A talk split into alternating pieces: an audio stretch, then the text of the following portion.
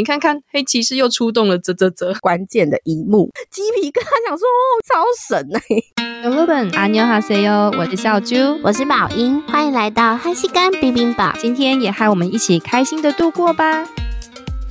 好快春节连假一下就过完嘞！我大年初三去上班啊，整个生无可恋，我超想 出去玩的。而且过年啊，你记得前半段就是又湿又冷，真的。还好后面整个天气放晴，可以出去走走，然后我就去。垂坤这个大买一波的零食，那小啾过年怎么过的呢？哦，过年当然就是睡好睡满，平均每天睡八到十二个小时，我有一种把我这一年来的疲劳全部补齐的感觉，很赞哦。对，然后还去看黄色小鸭，哦、哇，满满都是人呢，人有够多。不过高雄的天气真的超好的，晒晒太阳，我把那种身体里面的寒冷之气全部都晒掉的感觉。那当然还有就是把我各种。进度落后的剧补好补满喽！没错，我也是在过年呢、啊、追了很多剧，像是《财阀刑警》《杀人者的难堪》嗯，晚点再跟大家分享。我还看了我最喜欢的恋综系列，就是《换乘恋爱山》，因为你知道换乘啊，它一集哦就是一到两小时，看完都心超累。你知道为什么会很累吗？因为它跟《单身地狱》不一样，就是搞笑的那种不同。嗯、你就会跟那个出演者啊一起看他们经历那种。你看着他们跟前任男友、女友跟别人约会的感觉，然后就一起哭、一起笑，整个入戏超深，自以为自己根本住在那个恋爱小屋里面。我之后悄悄话再跟大家分享心得哦，超赞的！我觉得过年可以这样心无旁骛的投入，然后整个很入戏，很赞。我自己呢，除了宝英说的这两部剧之外，我还把我和我老公结婚了，然后追到最新进度，还有。之前卡住的夜幕降临，我补完了。我看到最后一集的时候，我傻眼，我想说我看了什么？这就让的观众自己去挺看啦。你看完会觉得，你们看完之后你就觉得你前面到底在干嘛？你看了什么？然后呢，低谷医生跟夜晚盛开的花也追到最新进度啦，所以我们今天这集就来分享我们四部过年追的韩剧，以及推荐即将两部上档的新剧啦，Go Go Go！六部新剧开箱推荐，开工追起来。首先要来跟大家分享的是朴信惠和我爱的炯植的双普昂档剧《低谷医生》。之前新剧呢介绍的时候，其实我们有介绍过了，但因为那时候还没上档嘛，所以是依照那时候能找到的资料介绍的。哇，我现在看完了，我可以简单的跟大家整理一下脉络了。就是炯植呢，他饰演的郑宇呢，刚开始被塑造成大韩民国超强整形医师，结果没想到一开始第一集他就莫名的产生医疗事故，然后把那个赌王的女儿给弄挂了。但中间感觉就是疑点重重啊。然后当然总之他就整个落魄潦倒嘛。另外一方面，幸会他饰演的南润和就是老样子，被压榨到超惨的。血汗麻醉医师到最后呢，受不了前辈的欺凌，然后他就暴走辞职，说我老娘不干了，但是又找不到工作。嗯、然后两个呢，落魄的人阴错阳差的，就是囧直住到南润和，就是幸会他们的楼上成为房客。嗯、两个人又刚刚好是高中的死对头，争全校的第一名、第二名。两个人在这个过程中。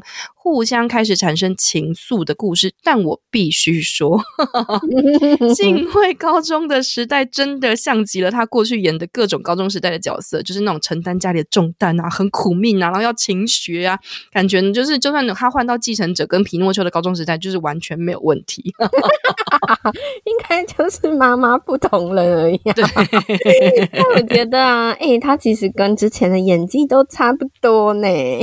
对啊，然后囧。子啊，我觉得很像大力女子都奉顺的角色，就是安敏赫的感觉。嗯，那我一开始看这部片，我是因为那个预告片，就是他们两个不是在高中，就是那个黑板前面就是较劲啊，然后拼数学题目，那真的超好笑，所以就吸引我，就是点开了这部。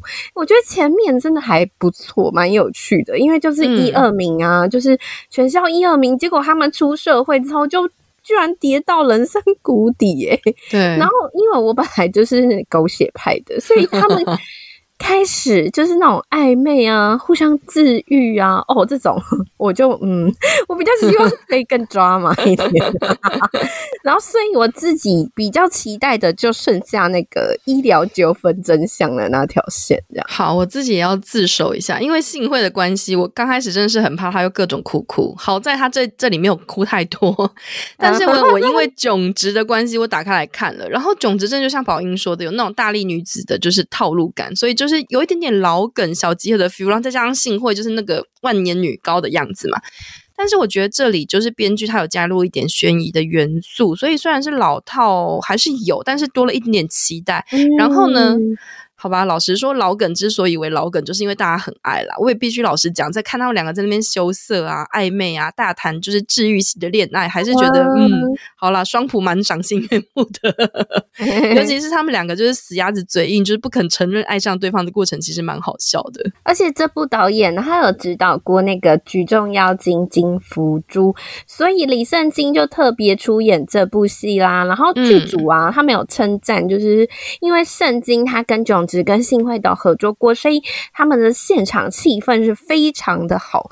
而且啊，他出来这次啊是演那个他们男女主角高中时代的全校第三名，很好笑。然后炯植他，他自己以为炯植是暗恋他这样，对，他就短短登场没多久哦。可是他重点是要铺梗，就是让男主角证明自己喜，其实他是喜欢女主角的啦。对啊，圣经在这边就是套客串的超。超可爱的，但不得不说，两个人就是双普，现在都这个岁数了，尤其是幸会都当妈了，演高中生，哎，还真的是违和感没有很重，真的必须说保养得宜。赶快告诉我是哪件医美，整个没有变。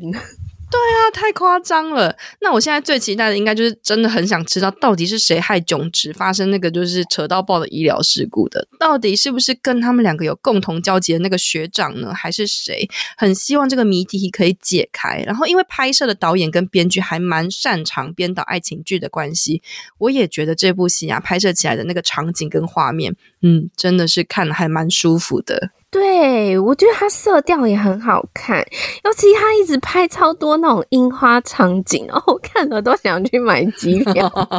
这部戏有很多景点可以去踩耶，你还记得？就是一开始男主角他不是有一个，他不是有放一个布条的那个藤蔓的高中，就是延世大学以前那个还蛮想见你啊，我蓝遇见的一天都有出现过。那因为以前延我有去延世看那个高眼站，所以有去过那里。真的超漂亮，很值得去走一走。然后男女主角有一个大草皮，然后很多风车的地方，就是那个非常有名的大关岭山养牧场啦。那前阵子的那个古装恋人安恩珍，他在雪地奔跑的地方也是这里哟。哦，真的，我跟你说，延世大学真的超美。我自己去韩国啊，有空就是去新村那一带的时候，我都会特意绕稍微绕过去逛一下。以前呢，是因为很多剧不是都在那边取景嘛，比如说什么。就是各种连连续剧，然后朝圣之后呢，真的觉得哦，名不虚传的漂亮。大关岭山养牧场就是真的是会特别想朝圣，但我一直没去成的地方，因为之前像龙八姨呀、鬼怪呀，诶很烧诶，尤其是那个白色的大风车，真的是太有辨识度了。哪一天真的应该要去圆梦一下。而且炯植跟幸会一起在那边骑车的画面，哎，还蛮养眼的。只能说呢，羊群就是也很可爱，有加分，超可爱。而且我朋友跟我讲说，那个朴信惠他住的家也是一个韩剧景点呢，嗯，是什么金秘书为何那样？里面金秘书的家哦。然后它其实好像原本是一个咖啡厅，叫做什么？O O O J H，然后它一楼是咖啡厅，嗯、二楼是展示厅。如果有去韩国的听众，可以去踩点看看哦。嗯，然后接下来要分享大家，就是我过年还有追的一部剧，就是由安普贤、朴智贤主演的《财阀刑警》啦。那朴贤他在这部啊饰演一个热爱格斗，然后玩枪战游戏的财阀山市成立手。那有一天呢，他就空降变成了一个刑警。那朴智贤饰演他的组长叫做李长贤，这是两个人一起调查犯罪事件的故事。那这个呢，嗯、也是他们两个继柔美的细胞小将之后二搭演出哦。我觉得看完的时候，觉得朴贤他有一点点那个以前他不是在梨泰院 Class 演那个很嚣张的富二代张根源吗，就有那种即视感。那朴智贤呢，他以前哦，在那个柔美演那个绿茶婊赛琳，真的就 是哦超讨人厌。然后财阀小儿子演大嫂，演技也很惊艳，而且他还有演那个。什么布拉姆斯？我每次都不记得完整的剧名。哦、那他这次呢？他是第一次当女主角哦。那他挑战的角色是警察局的重案组。史上第一位女主长哎、欸，然后整个就是帅出新高度哦！必须说女主真的是也是蛮蛮厉害，切换的蛮厉害。但我对她柔美印象太深刻了，有点有点走不出来。对，值得一提的是呢，这部也是普贤他跟编剧金巴多继以无之名之后的再度合作。那这部是那时候在选剧的时候，其实我觉得事前预告，老实说。我觉得有点普，所以后来我就是有点不期不待的打开，结果发现，哎、嗯。诶意外的蛮好看的、欸，普贤这次就是蛮难得的，因为他就是很震惊的，前面就是震惊的搞笑啦，就是那种撒钱，所以我觉得蛮有趣的。没错，他就用他的超能力跟 人脉，然后还有那个他都一直学电影办案，真的超好笑。然后他有一有一集是那个画家整个倒在血泊里死掉这样，然后他还自己说是什么密室杀人。哎、欸，那时候那个画面出来的时候，我想说我是在。看柯南嘛，而且他很特别，他就是有钱人嘛，所以他就开那种直升机啊，哇塞，自己开自己的私人直升机去逮捕犯人。那段呢，就让我想到以前有一个日剧，就是呃，深田恭子演的《富豪刑事》。没错，因为他在里面也是开直升机，所以就是媒体啊就有称作，就是这部片是韩版的《富豪形式》。哎，真的有钱，什么都办得到哎。那小猪快点跟我们分享你以前看那个这个日版的心得吧。我真的也是看到前面，真的就想到的是公子的《富豪形式》哎，我超爱看这种砸钱办案的剧啊。嗯、当年呢、啊，深田公子他饰演的《富豪形式》的美和子真的是太妙了，太。太出名了，导致有一阵子深井公子从从没办法从这个角色里面走出来。那、嗯、他们办案起来真的是比这部更直觉。比如说，因为要办案啊，就把酒店整个买下来，为了办案。然后或者是呢，为了要调犯人，直接拉高就是。百亿、千亿的赎金，然后那时候看就觉得说哇，贫穷限制了我的想象。当年真的是很轰动诶、欸，还拍了两季。但跟这部不同的是，公子可能是因为是女生的关系嘛，所以她每一集都是各种华服出动，你真的觉得说哇，真的是大小姐，但是是赏心悦目的大小姐啦。那两个呢，都是。都是比较靠那种直觉办案的，就像你刚刚讲的，哎，感觉看到 看看到柯南一样。但是日本的富豪形式其实它就是漫改剧，只是它主角从男性变女性。那后来原本的漫画呢，也有变成动漫，我也有看，那就是男主人公，那也是一样的，就是砸钱办案。但是动漫我觉得跟普贤这部更像，除了疯狂的砸钱跟推理啊，还有更多那种搭档之间的纠葛，我觉得就是各有千秋啦。还是叫那个有没有？深田公子跟普贤一起演第二季好了，应该蛮有趣的。对，看谁砸钱多。对。然后啊，我觉得这部还有一个看点，就是不是只是看每集的单元推理剧哦。那普贤他妈妈的离奇死亡之谜，还有普贤财阀家族的争夺战，饰演普贤哥哥的郭时阳啊，我觉得他以后应该会黑化，来个大逆转吧。真的，我跟你说，我以前看《鬼神君》的时候超爱他的，就是帅厨师，超帅又稚嫩。我现在突然变得好成熟稳重，跟。以前差很大哎、欸，真的，我也是看到郭时扬就莫名觉得他会黑化啊。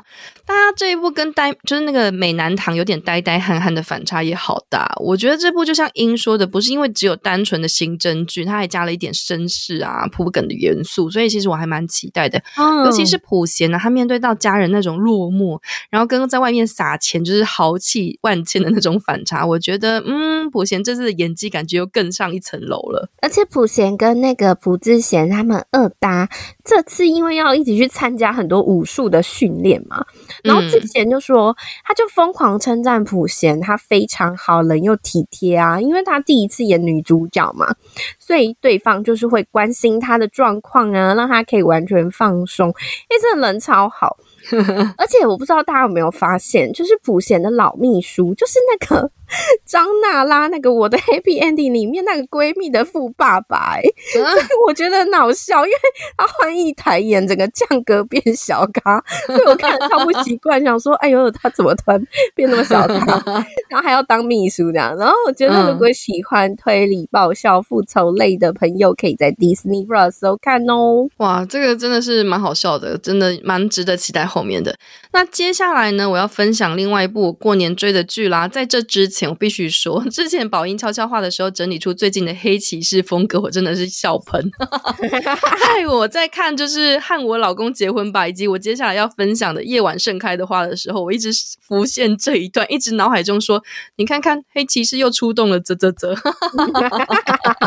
有个迷之音这样，他们真的就黑骑士啊，那个我和我老公结婚。吧罗伦友，他这个，哎、欸，那 整个名义要快被车撞，他直接飙车去撞大卡车，为爱不顾性命，真的是黑骑士最高境界。真的，我那时候看觉得超扯，然后就是说，哦，你看黑骑士又来了。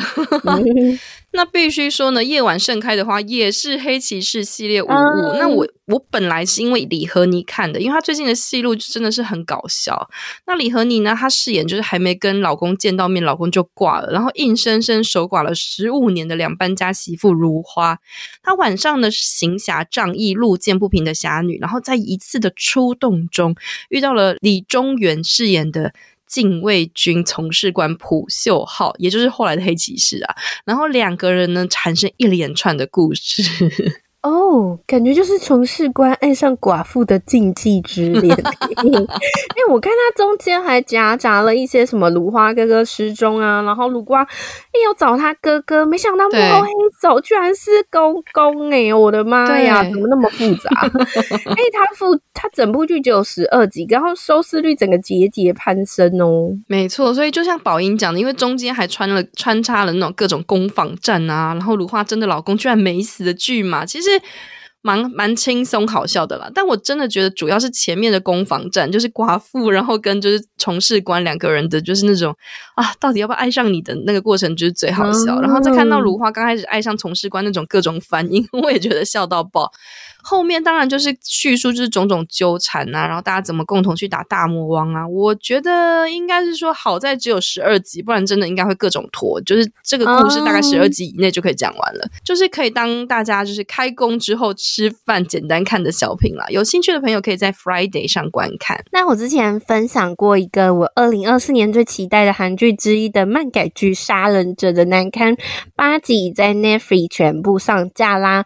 我喜很喜欢的。孙锡周里面，他是演一个警察，叫做张南堪。那崔宇植呢，主演有辨别恶人的超能力的平凡大学生。突然有一天，他就意外变成了连环杀人魔。哎、欸，我看完的感觉是觉得，我的妈呀，韩国法律可能真的是太烂了。整个漫 画家、编剧啊，都毛起来写施行正义的题材，真的。然后一定要提醒各位，这部你真的不要用大荧幕合家观赏，因为它有使者镜的情色画面哦，这是硬要露点啦。就是还没有个记者，他还写了一篇评论，写说，呃，春节一起看真的有够尴尬，就是所以韩国人自己也尴尬。哎、欸，好在英有跟我说，我我直接晚上家人们睡觉后，自己才打开手机追剧，然后想说，哦，我看到了，对，很尬，超尬的。然后想说，万一合家观赏，大家一边嗑瓜子，然后就想，哎、欸、，Hello，见长辈喽。我之前呢，就是也是因为喜酒，所以超期待这部的。然后原本以为是慢慢慢上架，就那天打开来才发现一次上架，欸，整个追到大半夜。没错，然后想跟大家说，我觉得它片名很有趣。我一开始真的其实搞不太懂，什么杀人者的难堪，就是杀人者，然后。难看，我看韩媒啊，呃，可以解读很多种意思哦。因为它的韩文啊、嗯、是杀人者圈圈难看，可是那个圈圈其实可以移动到那个甲的下方，然后就变成韩文的章，所以它就变成杀人张南堪了。然后张南堪他的韩文读音“张南港”没有玩具的意思。Oh my god！所以他其实是杀人玩具的意思诶。我就哇。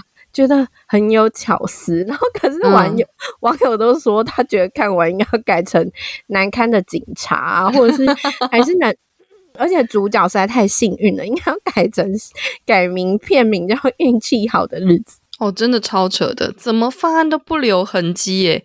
尤其是前面两个，就是就是被杀的人，根本就觉得。哇，那个宇植马上就会被抓到了嘛？结果意外没有，然后但是看编导的叙事又觉得哦，完全合理，我真的觉得超级扯的。没错，因为他前几集啊，就花时间慢慢铺陈，就是这个平凡的大学生一档，他拥有那个辨识恶人的超能力，可是他不小心杀人都会杀到那种十恶不赦的坏人哦。嗯，然后幸运的，就像我们刚刚讲的，他不会留下任何证据。然后张南看跟警察。哎呀，怎样都抓不到他哎、欸！然后后来啊，就突然出现了一个神秘骇客 YouTuber，叫做罗宾，他长得胖胖的，然后很蛮可爱的。然后他偷偷就是窃取资料，然后按住女男主角，然后就让他去开杀这些恶人。然后最后啊，还出现一个很疯狂的施行者宋春呢、欸。我觉得怎么抓都抓不到那个桥段设计真的是太精彩了。其中一个我真的必须分享，就是前面有一。一个人被杀掉之后呢，然后当然那个人是恶人没有错，对，然后手法粗糙到我觉得一档立刻马上就会被抓到了。结果没被抓到的原因，竟然是因为呢，就是那个被杀的人好几天之后才被发现，然后因为那个被杀的人养了一条狗，狗到处舔了好几天，把指纹都舔掉。我觉得是神扯，但又觉得好像很合理。但值得一提的是啊，这两天呢、啊，就是在就是以前的推特，就是 X 上面呢，就是也是韩国的趋势话题之一，就是升为 defect 的技术。这部戏呢，就是掀起了一阵热议哦。那主要是因为呢，剧中有出现就是武力喜酒爸的童年时期，大家看到那个童年时期就吓坏，想说。去哪里找这个演员？这个童星根本就是喜酒欧巴的副科。结果导演透露，就说是因为他使用了深伪技术，也就是动作是童星演，但是脸呢是用喜酒欧巴的脸去做成，就是模拟，然后 CG 出来的。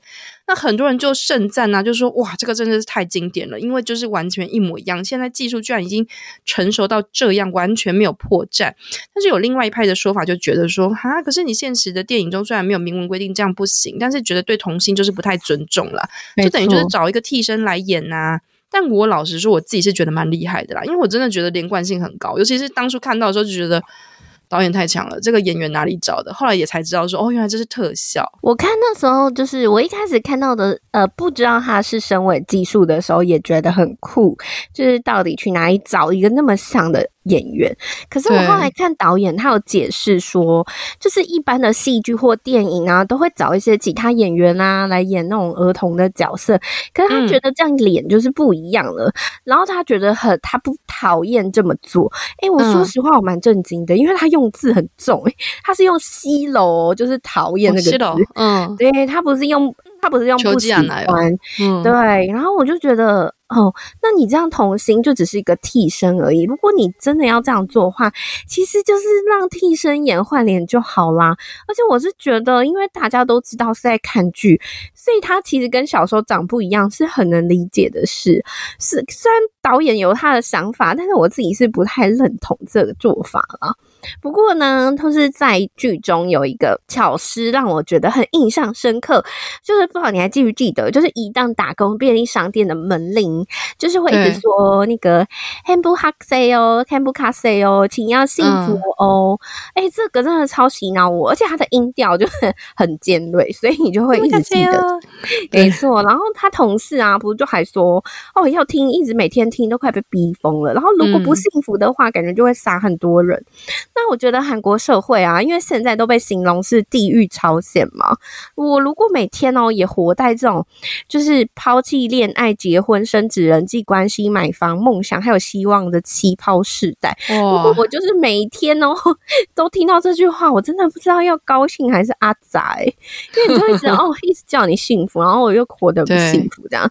然后可是我觉得。反观就是我的《出走日记》啊，大家应该都记得有看的话，就是女主角她每天搭地铁的时候，都会看到就是对面有一个就是墙上有一个标语写着，就是今天你会有好事发生。嗯，On the tanzing edge to 逆立 is gonna，我还比较喜欢这句话，我那时候还把它截图下来，这样，因为我觉得这句话它的意思就是说，就是跟刚刚那个。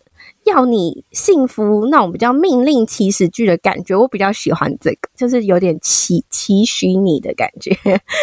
哦，真的没错。但是我刚刚听到你讲七抛，天呐，已经进展到七抛了吗？我之前的查资料还在五抛阶段，我的妈！我跟你说，现在其实已经不是七抛了，变 N 抛了，就是全部都 My God，就是全部都抛弃，哦，对，整个人幸福不起来，真的。而且感觉就是有种不行，真的不行啊！而且刚刚就是那个 Hambokaseo 就是有。种就是强制催眠彼此的感觉，我自己也是有种就是觉得很深的嘲讽感。如果说呢，我的出走日记是步调缓慢，但是慢慢被治愈的这种关怀剧的观剧过程，我觉得杀人者的难堪，我是一种比较喘不过气的私刑正义。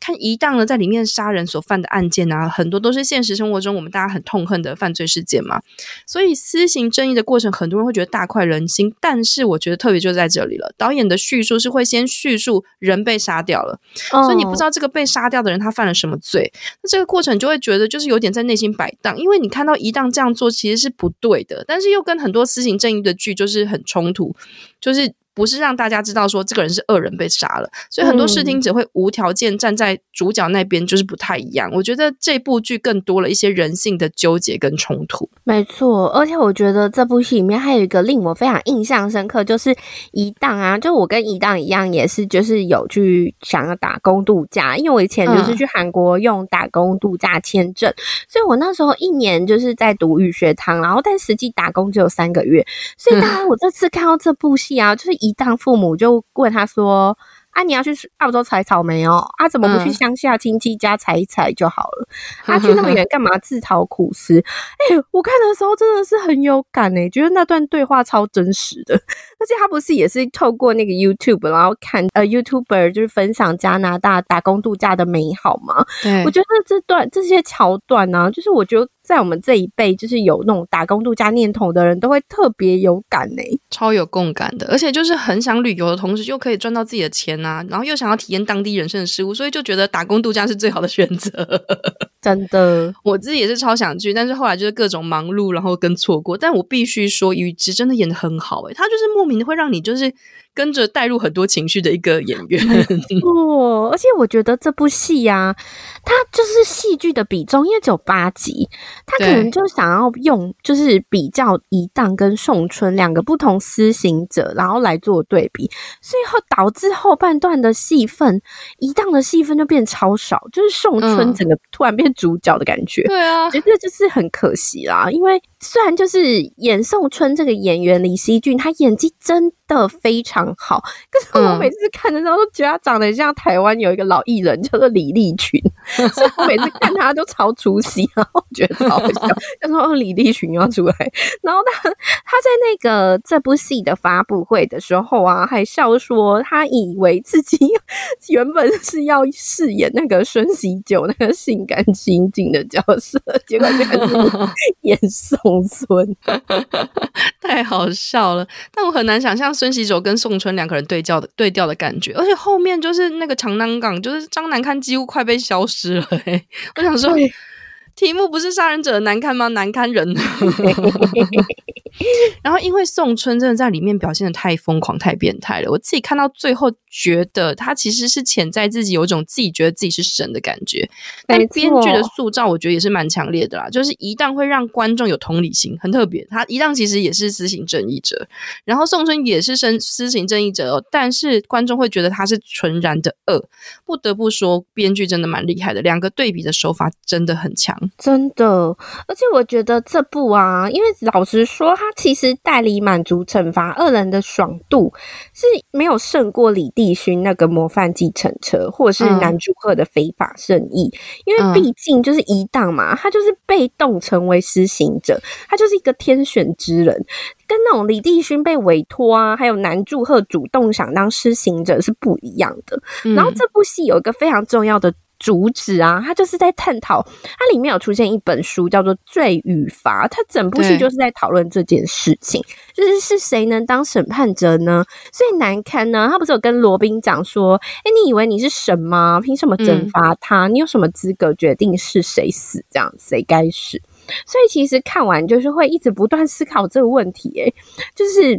到底一档他是英雄还是恶人呢？那他一档他能够辨别恶人就可以随便杀人吗？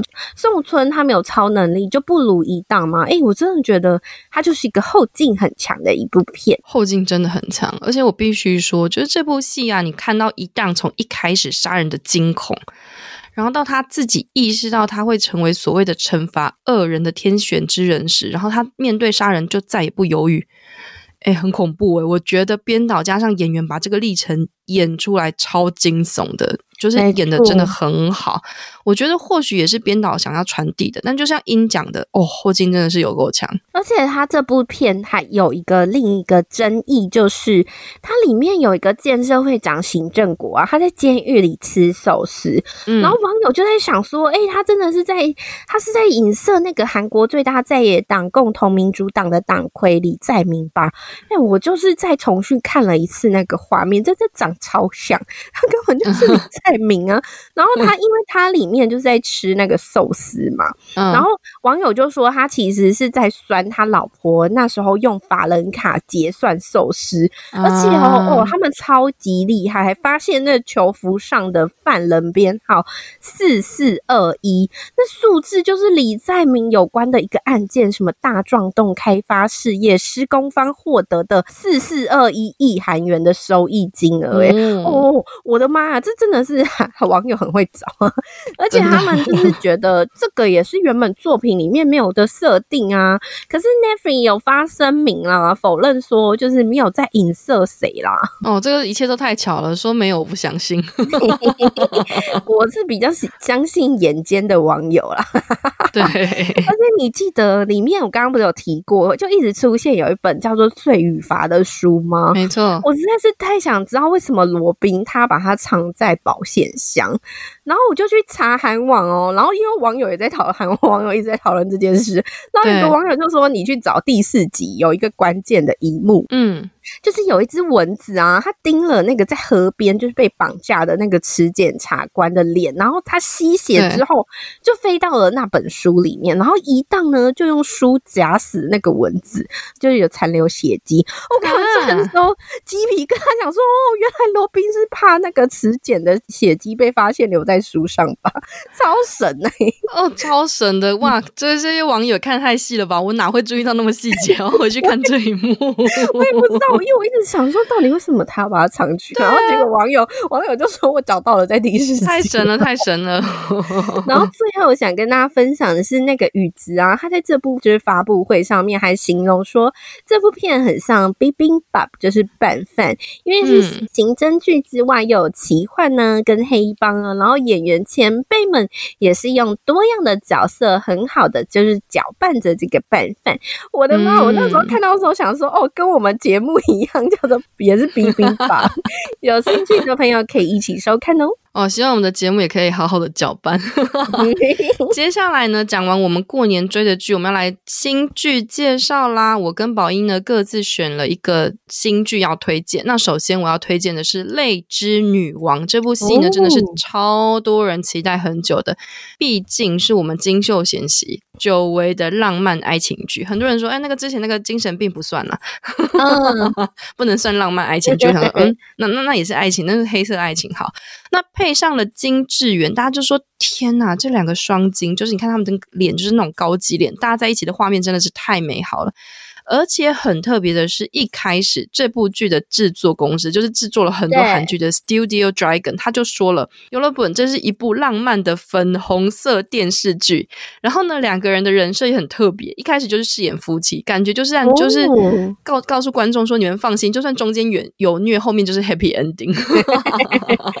而且他这部的那个朴智恩编剧啊，也是大家非常期待哦，因为。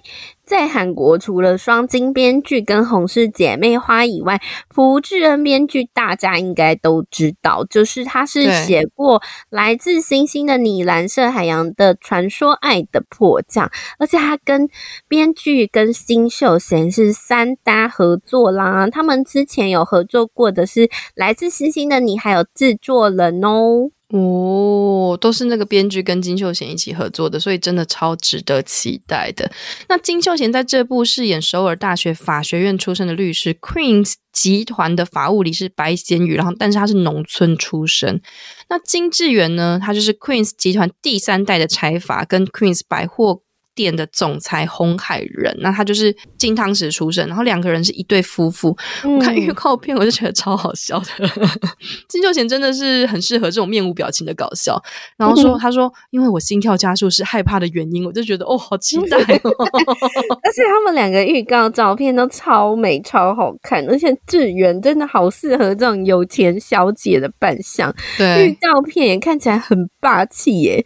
我觉得跟那个我的出走日那个日。戏里面那种内敛啊、害羞的感觉差非常的多，配角群也蛮特别厉害的哦，像那个大家就是都知道的那个《黑暗荣耀》的朴成勋啊，啊然后《黑化律师》的郭东延，还有《A Pink》的朴美耶，哇，整个超期待的，而且感觉剧名《泪之女王》就是编剧招牌的女王系列啊，就是。期待值真的是拉满。所谓的女王系列就是朴智恩编剧啊，她以前其实也就是有两部很经典的，嗯、就一个就是《贤内助女王》，一个就是《逆转女王》，都是由金南珠演员演出的。哦、那剧中很擅长，她真的很擅长描写那种婚后家庭生活，以及就是妇女面临到各种困难啊、工作等等，然后去克服，整个主轴都超正向的，哦、所以很期待这个女王系列的叙述啊。而且讲到金南珠演员，就要必须介绍这位。